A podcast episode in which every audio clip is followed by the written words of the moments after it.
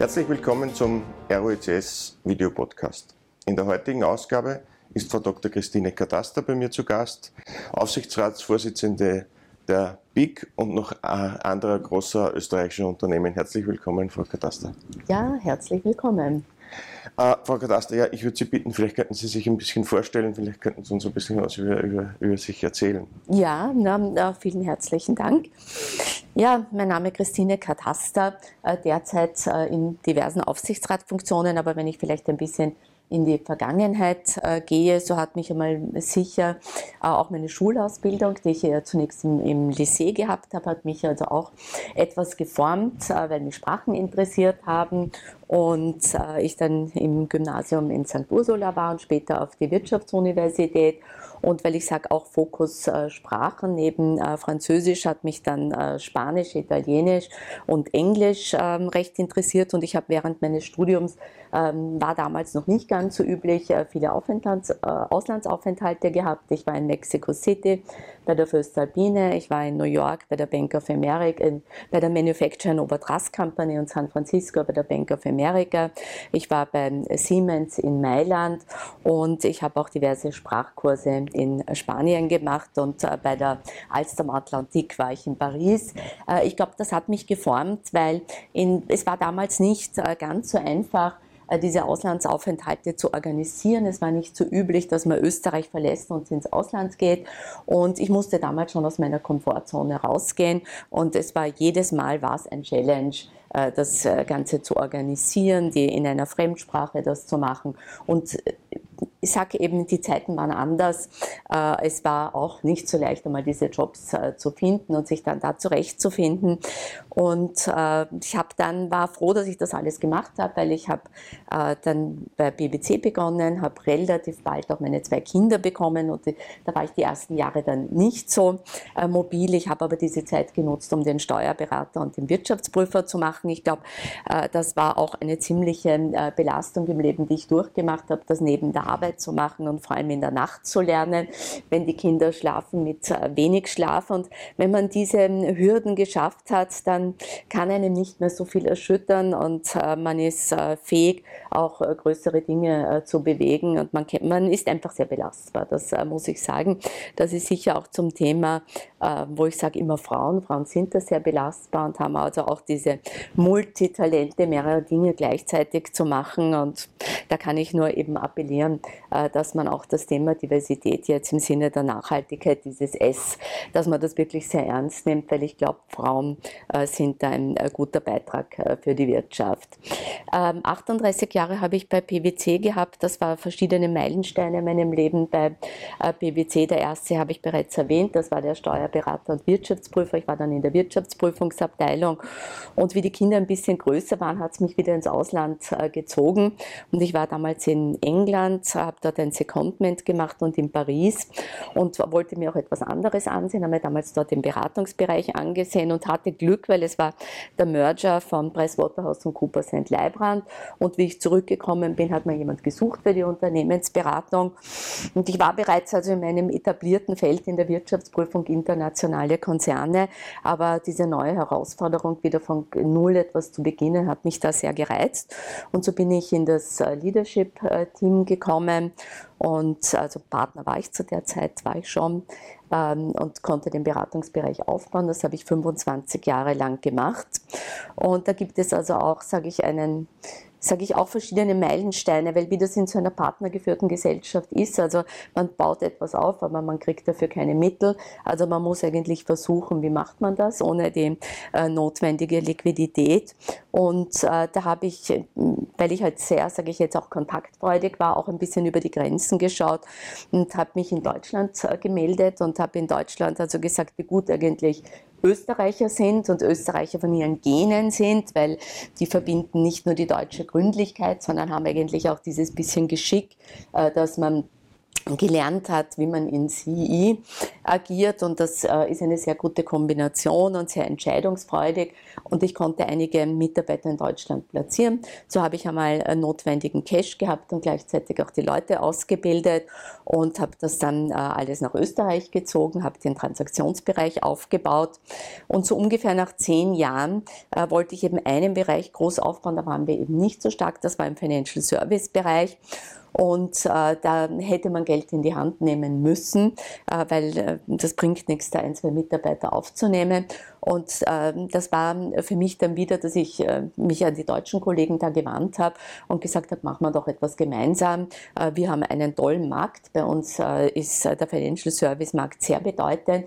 Ihr habt die Expertise und wir haben äh, damals äh, die äh, Pricewaterhouse äh, Europe gegründet gemeinsam äh, mit den Deutschen eine äh, finanzielle äh, Verbindung. Und so hat das eigentlich wunderbar funktioniert.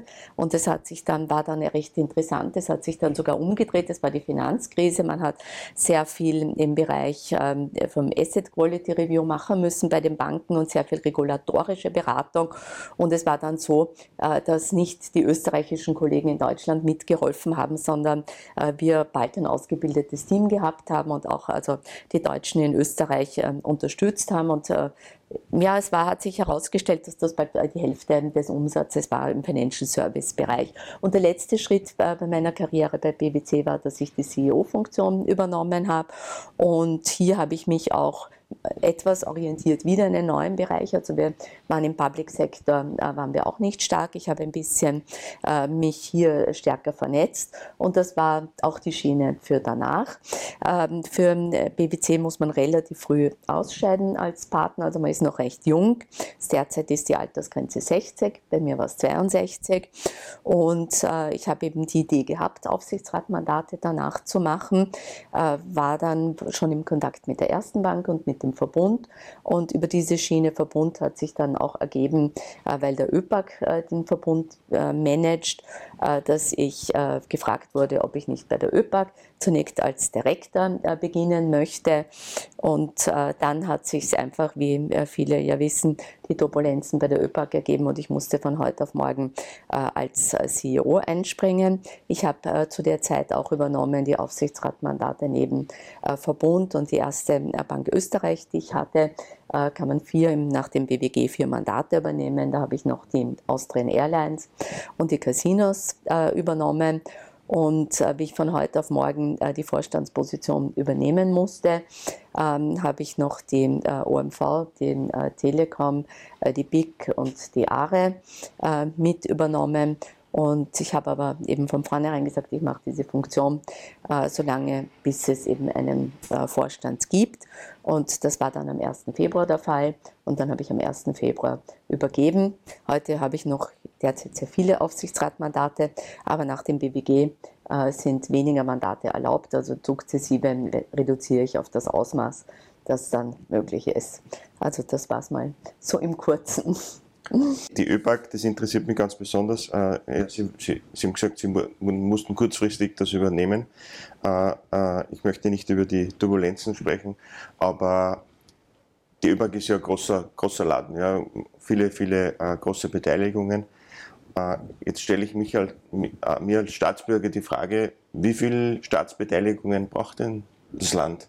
Ja, da kann ich Ihnen sagen, es ist eigentlich ganz interessant und ich habe mir, es gibt auch sehr interessante Studien ausländische dazu, wo äh, die ÖPAC auch als Beispiel hervorgehoben wird, weil man sagt, es gibt sehr viele staatliche Assets, die äh, brach herumliegen und äh, die nicht einen Fokus auf Wertsteigerung haben. Und das Sinn eben äh, von so einer Holding wie der ÖPAC mit also professionellen Leuten ist es, äh, die eine Wertsteigerung äh, zu erreichen, indem man aktiv Beteiligungen managt. Und äh, das macht schon einen Unterschied wenn hier, weil durch die, äh, durch die ÖPAC und durch die Aufsichtsratstätigkeit, die man hat, hat man die Möglichkeit, Ziele an den Vorstand zu geben. Und äh, man kann die Ziele, äh, die wertsteigernd sind, aber auch die, vor allem ganz wichtig, auch die Ziele der Nachhaltigkeit, kann man weitergeben an, den, an den Vorstand. Und man sieht das auch, das hat auch eine ziemliche Änderung mit sich gezogen, weil es ändern sich dann komplette Strategien im Unternehmen. Weil gerade dieses Thema, sage ich, Nachhaltigkeit, äh, wenn man das noch vor ein paar Jahren äh, besprochen hat mit CEOs, dann haben sie einen geschickt zu einer Abteilung und haben gesagt, die machen den Nachhaltigkeitsbericht, aber es war nicht in ihren Genen und in der Strategie verkörpert. Und das hat sich tatsächlich geändert. Und äh, das ist schon eine Zieldefinition, die man über Vergütungsausschuss, über Nominierungsausschuss, also die richtigen Leute am richtigen Platz, erstens, und zweitens auch eine richtige Vergütung mit einer richtigen Zielvereinbarung, dass man diese Ziele ins Unternehmen bringt. Und dann, man sieht dann, es ändern sich komplette Strategien und äh, mit dem Ziel auch äh, den Green Deal die Ziele zu erreichen. Und das ist ein extremer, ein extremer Wandel. Und äh, dieser, sage ich, äh, dieser, dieser Wandel und über diese, äh, diese Zielerreichung, die Möglichkeit, die man hat, die Ziele an den Vorstand zu geben und ihn danach zu messen und äh, einen Bonus davon abhängig zu machen, damit kann man agieren. Und damit kann man diese, sage ich einerseits, die Wertsteigerung im Unternehmen und das Thema Nachhaltigkeit. Das schließt sich ja nicht einander aus, sondern äh, es muss nachhaltig wertgesteigert werden äh, in der Zukunft. Und äh, das ist also schon, sage ich, ein sehr interessanter Aspekt. Und hat mir eigentlich auch gut gefallen, äh, dass die international die ÖPAC hier erwähnt wurde und dass man gesagt hat, man kann äh, Wirtschaftssysteme äh, wesentlich besser ankurbeln, indem man staatliche Assets aktiv managt, indem man auch Synergien schafft zwischen staatlichen Assets, zwischen, äh, den, zwischen den Unternehmen und äh, immer äh, unter Berücksichtigung der, der sage ich, der Börsennotierung. Aber äh, man, man schafft es, dass man dann diese nicht nur eine Werterhaltung, sondern eine Wertsteigerung hat und da ist es positiv erwähnt worden. Jetzt haben Sie schon ein bisschen was äh, gesagt, was die, der Aufsichtsrat Funktion hat, den Vorstand ein bisschen zu steuern in puncto Nachhaltigkeit, äh, ist ein sehr guter Punkt. Aber vielleicht könnten Sie mir noch ein bisschen erzählen, was ist denn so die Grundfunktion von einem, von einem Aufsichtsrat? Warum gibt es denn überhaupt einen Aufsichtsrat in, in, in einem größeren Unternehmen? Also äh, der Aufsichtsrat ist ja das Kontrollorgan und äh, operativ tätig ist, ähm, ist der Vorstand. Aber das Wichtige, glaube ich, das sind genau diese Punkte, die ich äh, gesagt habe. Also was, was, hat der Aufsichtsrat für Aufgaben? Der Aufsichtsrat ist einmal nominiert. Also das heißt, er hat ein Nominierungsrecht. Das Wichtigste im Unternehmen sind die richtigen Leute zu finden und die richtigen Vorstände. Ein, äh, ich brauche einen CEO, äh, der eine positive Energie hat äh, und Leute mitreißt. Es muss ähm, der ist ganz, ganz, der braucht eine Vision, es muss ein Stratege sein und er muss diese positive Energie an seine Mitarbeiter weitergeben. Das ist einmal ganz elementar äh, für, äh, für ein Unternehmen. Da sieht man immer, äh, wie, also dieser Stolz der Mitarbeiter, der oft entsteht, wenn ein guter CEO ist. Und man hat dann, man rekrutiert damit die besten Leute und jedes Unternehmen ist nur so gut wie seine Mitarbeiter weil es sind Menschen, die zusammenkommen und die etwas machen. Also dieser menschliche Aspekt, äh, dieser persönliche Aspekt, der ist extrem, extrem wichtig. Fachliche Leute findet man oft, aber Leute, die eine Persönlichkeit sind, das ist schwierig. Ja? Also das, äh, die, zu den wichtigsten Aufgaben gehört eben die Nominierung eines richtigen, eines richtigen CEOs, der ähm, aus sich herausgeht, der seine ganze, der eine Vision hat, der ein Stratege ist und diese positive Energie, dass es einfach an die Mitarbeiter übergeht, dass es wirklich, sage ich, bei den Mitarbeitern prickelt und dass sie einen Stolz empfinden und dass man auch die besten Leute findet. Ja, das ist einmal, sage ich, die allerwichtigste Aufgabe ist das Nominierungsrecht, das man hat, weil man sucht die Leute aus, man sucht den CEO aus. Dann muss man den auch richtig vergüten. Das ist das, was ich gerade gesagt habe. Über die Vergütung äh, bekommt man die eigenen Ziele, die wichtig sind für die Wertsteigerung, für die Nachhaltigkeit ins Unternehmen. Viele denken jetzt bei der Nachhaltigkeit an das Thema ESG, an das Thema Umwelt und wie, wie mache ich meine CO2-Reduktion. Aber ein ganz wichtiges Thema ist auch das Thema S und dieses Thema S hineinzubringen. Und da habe ich also auch schon, sage ich, aus meiner Vergangenheit eben zu dem Thema Diversität sehr viel gemacht und äh, ich bin immer dafür gestanden, also die unterschiedlichsten Talente brauche ich im Unternehmen Unternehmen vergessen viele auf den Frauen. Es gibt sehr wenig Frauen in Führungskräfte. Also ist sicher auch ein Punkt, nachdem es jetzt viele weibliche Aufsichtsräte gibt, auch diese Weiblichkeit hineinzubringen, weil man muss sich nur OECD-Studien ansehen, warum habe ich in Schweden, warum habe ich in Island dort ein besseres Wachstum beim BIP, warum sind die Unternehmen erfolgreicher, äh, weil die schon viel früher damit angefangen haben, Frauen in Führungspositionen äh, zu haben und damit bekomme ich habe ich viel größeren Pool am Recruiting, ich habe viel äh, bessere äh, Talente, die ich poolen kann. Und ich habe gesagt, es steht und fällt mit dem besten Team, die besten Mitarbeiter. Und viele äh, Unternehmen verzichten ja drauf, weil sie sich auf, sage ich, 50 Prozent der Bevölkerung gar nicht konzentrieren, mhm. sondern nur auf die 50 Prozent männlich und die 50 Prozent weiblich unter den Tisch fallen lassen. Und äh, oft sagen, okay, das sind die, die halt die Kinder bekommen, die sind also nicht so leistungsstark im Unternehmen. Und eigentlich vergessen, was für äh, Talente hier die Frauen haben und wie belastbar sie sind und dass man halt für die Zeit der Kinder, ist eine gewisse Zeit im Leben, äh, aber hier auch äh, es möglich macht, dass diese qualitative Stärke äh, kommt und vielleicht die Quantität der Arbeit äh, kurzfristig reduziert. Aber da gibt es ja sehr viele, sehr viele Modelle. Da habe ich mich auch äh, sehr damit befasst. Und diese, also das war auf jeden Fall ein Ziel. Es gibt sehr wenig weibliche Vorstände also Vorständinnen, ja, gibt es Aufsichtsräte, da sind wir schon so weit, aber wenn ich mir die ganzen Börsennotierten ansehe, so ist das ja ein einstelliger Prozentbetrag, nicht einmal zweistellig. Und äh, das sage ich jetzt dieses Thema S. Aber S geht für mich ja auch noch weiter wie nur die Frauen. Das heißt, äh, es sind alle Arten der Minderheiten, die müssen sich wohlfühlen im Unternehmen. Ähm, ich habe mich also auch bei BWC viel weiter, auch mit dem Thema der sexuellen Orientierung. Es soll sich einer einfach be yourself at work äh, Du wirst denjenigen ansprechen, der sich nicht verstecken muss und montags eine andere Geschichte erzählen muss, was er am Wochenende gemacht hat, sondern auch der soll sich wohlfühlen und auch diese Talente muss man eben entsprechend ansprechen. Also ich glaube, dieses S, jetzt alle konzentrieren sich auf das E, auf das S wird manchmal vergessen. Nur sage ich, das Wichtigste sind die Mitarbeiter. Ja?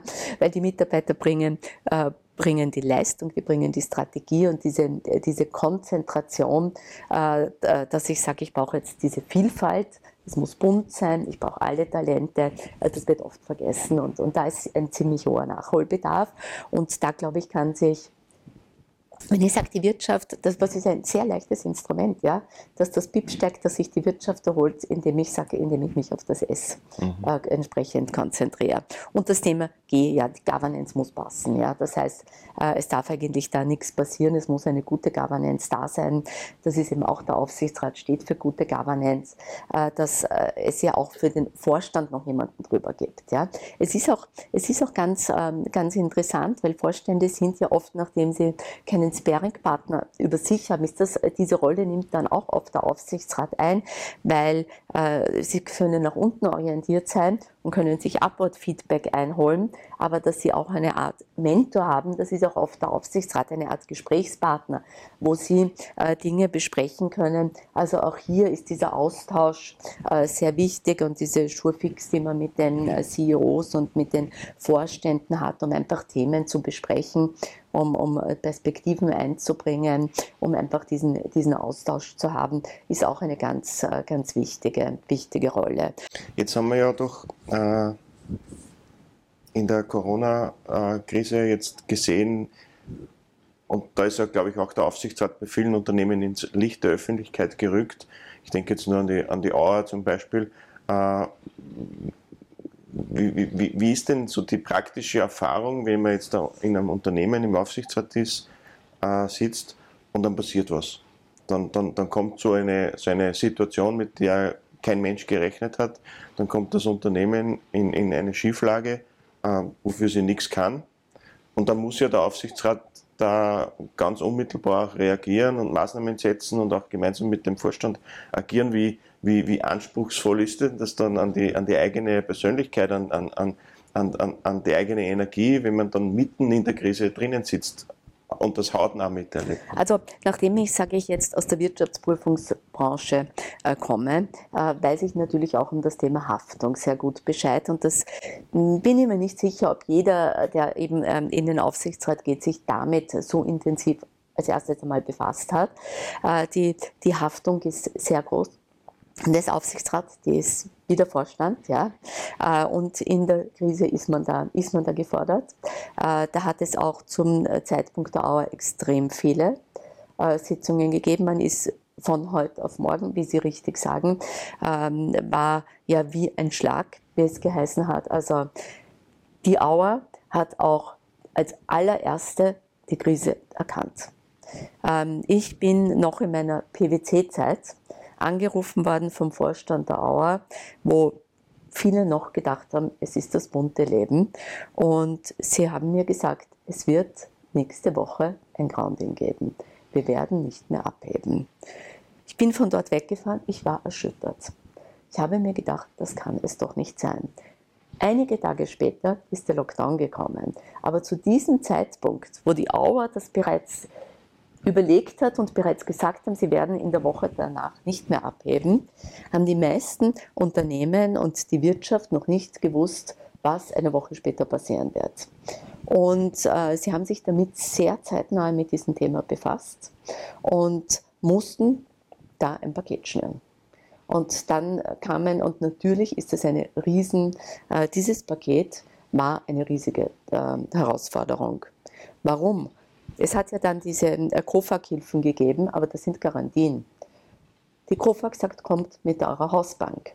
Aber Unternehmen wie die Auer, äh, die in einem Cash-Pooling mit der Lufthansa hängen, hatten keine Verbindlichkeiten, weil durch die Tickets, die man vorausbezahlt, hat man einen recht großen Cash-Bedarf, mit dem man agiert. Also, man hat ein Cash-Pooling, wie man das Cash am besten ähm, anlegt, aber man hat keine Bankverbindlichkeiten und keine, man hat keine Ausbank. Also, man musste eine Bank finden, die das Ganze managt, ja, in, in dieser äh, extrem gut erste Bank damals gewesen, ja, extrem professionell, muss ich sagen, äh, die da aufgesprungen sind auf den Zug und die anderen folgen ja dann oft nach, ja, aber extrem professionell, ähm, extrem professionell eben von der, von der COFAG. Aber dann beginnt natürlich, dann beginnt eine komplette Restrukturierung, ja. Die garantieren einen gewissen äh, Teil, aber es ist nicht 100 Prozent. Ja, das war dann nur 90 Prozent. Wie bekomme ich die 10 Prozent Sicherheit? Okay, es gibt die Flugzeuge. Die Auer hat die Flugzeuge im Eigentum. Aber die müssen dann eben entsprechend äh, als Sicherheit, damit müssen sie mal in eine Leasinggesellschaft verkauft werden, wieder zurückgeleast werden. Also das war, das war unglaublich, ja, äh, was, was hier, was es, was es hier äh, an, an, äh, an Sitzungen und an, äh, eigentlich an Konzepten gegeben hat, äh, um, um das aufrechtzuerhalten. Und warum ist das eigentlich so wichtig gewesen, haben sich viele auch gefragt. Ähm, der Wirtschaftsstandort Österreich. Österreich liegt ziemlich in der Mitte von Europa und ist ein Drehkreuz. Und es gibt, wenn man sich dann damit beschäftigt, gar nicht so viele Drehkreuze. Es gibt Frankfurt, es gibt München, es gibt Zürich. Aber für den Osten und für die CI-Länder ist es Österreich. Wenn man heute nach New York fliegt, sind 80, 90 Prozent Transitpassagiere. Aber nicht nur, dass ich die Transitpassagiere habe, deswegen sind auch viele Headquarters hier, weil es einfach nach CI extrem gute Verbindungen gibt. Und ein Drehkreuz, wenn ein Drehkreuz einmal abgedreht wird, dann kann man das nie wieder aufbauen. Man bekommt nie wieder diese Slots. Das ist wirklich, das ist eine, eine, eine riesengroße Herausforderung, äh, diese, diese Slots zu managen. Wenn das Drehkreuz weg ist, dann ist es von Wien weg. Mhm. Dann geht das nach München, dann geht das nach Frankfurt, dann ist es nicht mehr in Österreich. Und äh, da war es eben sehr wichtig zu sagen, okay, in diesem Paket, was ist das Wichtigste? Das Wichtigste ist, das Drehkreuz zu halten. Und äh, weil das einfach der Motor der Wirtschaft ist. Und damit äh, damit ist dann ein komplettes Paket geschnürt worden und zwar eine unglaublich intensive. In solchen Fällen ist es nicht, dass man eine Sitzung irgendwann im äh, Quartal hat, sondern das ist tagtäglich, ja, wird besprochen, werden diese besprochen, wie, wie, wie schafft man jetzt so ein Paket, wo ich die Mittel brauche. Ich brauche erstmals eine Bank, ich brauche eine Garantie äh, von der KOFAG, ich brauche vom Eigentümer Zugeständnisse ich brauche Mittel auch vom Staat. Und einfach zu sagen, wie viel brauche ich, wie lange ich überlegen kann und was ich danach tun kann, weil dieser Cashbedarf, der da ist, diese Tickets mussten, sind storniert worden und das musste mal sofort zurückbezahlt werden. Also es hat sich ein völlig neues äh, Geschäftsmodell ergeben in äh, dieser Corona-Zeit keine Finanzierung mehr über, über vorverkaufte Tickets, sondern im Gegenteil, die mussten zurückbezahlt werden. Und man musste einfach schauen, eine Zeit lang, die Auer, wenn man gesehen hat, die sind alle am Flugfeld gestanden und keiner hat abgehoben. Aber ich muss eines sagen, sie haben sehr früh reagiert. Und weil sie eigentlich ihrer Zeit voraus waren und so früh reagiert haben und so schnell begonnen haben, äh, die äh, Verhandlungen zu führen und auch dieses, sage ich, Verständnis, ja, für, für den Wirtschaftsstandard in alle Köpfe zu bekommen. Deswegen hat das auch gut funktioniert. Also das war eine, sage ich, eine hervorragende Managementtätigkeit, eine intensive Zusammenarbeit mit dem Aufsichtsrat, eine intensive Zusammenarbeit im Aufsichtsrat mit den Betriebsräten, die auch äh, Verständnis dafür haben mussten mit Kurzarbeit und so weiter. Also da haben alle Stakeholder an einen Strang gezogen, dass es möglich war, dass man die Auer das Drehkreuz erhalten hat. Weil Sie vorhin das Thema Haftung äh, äh auch angesprochen haben, was, wo ist denn so das Haftungsrisiko oder was, was können Sie als Aufsichtsrat denn falsch machen, um irgendwo ein Haftungsrisiko zu haben? Oder ist es einfach nicht zu reagieren oder, oder nichts zu tun? Ist das auch schon? Naja, man hat, als, man hat als Aufsichtsrat hat man ja auch Aufgaben und auch wenn ich jetzt äh, an den Prüfungsausschuss denke und ich sage, eine Aufgabe ist der Wirtschaftsprüfer, aber im Prüfungsausschuss der äh, Vorsitzende und die Mitglieder haben genauso eine Prüfung durchzuführen und haben sich die Zahlen, haben die Zahlen zu analysieren und die Zahlen anzusehen und äh, sich auch zu überlegen, einmal, was für eine Motivation kann es geben, dass die Zahlen anders sind, wie hängt eigentlich der Bonus ab ähm, und, und müssen das genauso, also es eine, entsteht eine zusätzliche Prüfung. Und wenn, diese, wenn, wenn es dann ein Problem gibt und man analysiert dann, warum, dann kommt man eben drauf, hat man hier richtig und hat man hier alle Prüfungsschritte durchgeführt und konnte man bei der Aufgabe, die man erfüllen hätte müssen, hätte man das feststellen können oder nicht. Ja? Weil es gibt natürlich immer Fälle, jetzt sage ich auch als Wirtschaftsprüfer, der nicht dazu da ist, einen Betrug aufzudecken, aber wenn er merkt, es gibt irgendwo betrügerische Handlungen, dann hat er weiter in die Tiefe zu gehen. Wenn er über ein Whistleblowing was gehört hat, hat er das aufzunehmen und hat weitere Prüfungshandlungen zu setzen. Ist nie eine lückenlose Prüfung, deswegen kann immer etwas, äh, sage ich jetzt, passieren, aber man muss, hat man alle Prüfungshandlungen richtig gesetzt? Hat man die als Aufsichtsrat richtig gesetzt? Hat man das entsprechend analysiert? Hat man den Dialog geführt? Hat man den mit dem Wirtschaftsprüfer geführt? Hat man diese zusätzliche Prüfung gemacht? Es ist nicht, nicht so, dass man einfach sich das, äh, sage ich, äh, frontal, einen Frontalvortrag da anhört, sondern man hat diese Prüfungsschritte zu setzen und äh, diese Plausibilitäten durchzuführen, ob, ob, ob das alles funktionieren oder passen kann. Und wenn ein Problem ist und der Aufsichtsrat hat das nicht entsprechend gemacht, dann ist er natürlich, dann hat er eben auch hier eine Bringschuld, hat er das alles gemacht. Und wenn er es nicht gemacht hat, dann ist er natürlich in der Haftung. Wenn ich zum Abschluss äh, eine Frage hätte ich noch. Sie haben gesagt, Sie müssen äh, oder Sie werden die Anzahl Ihrer Aufsichtsratspositionen reduzieren. Äh, Gibt es da so ein, ein, Ranking von Ihnen, wo Sie sagen, das, das ist mein liebster Aufsichtsratsjob, den ich mache? Oder, oder gibt es Unternehmen, mit denen Sie sich ganz, ganz besonders verbunden fühlen? Also, Vielleicht auch aufgrund der, der letzten Jahre, äh, wo Sie sagen, dort, dort, dort werde ich unbedingt drinnen bleiben?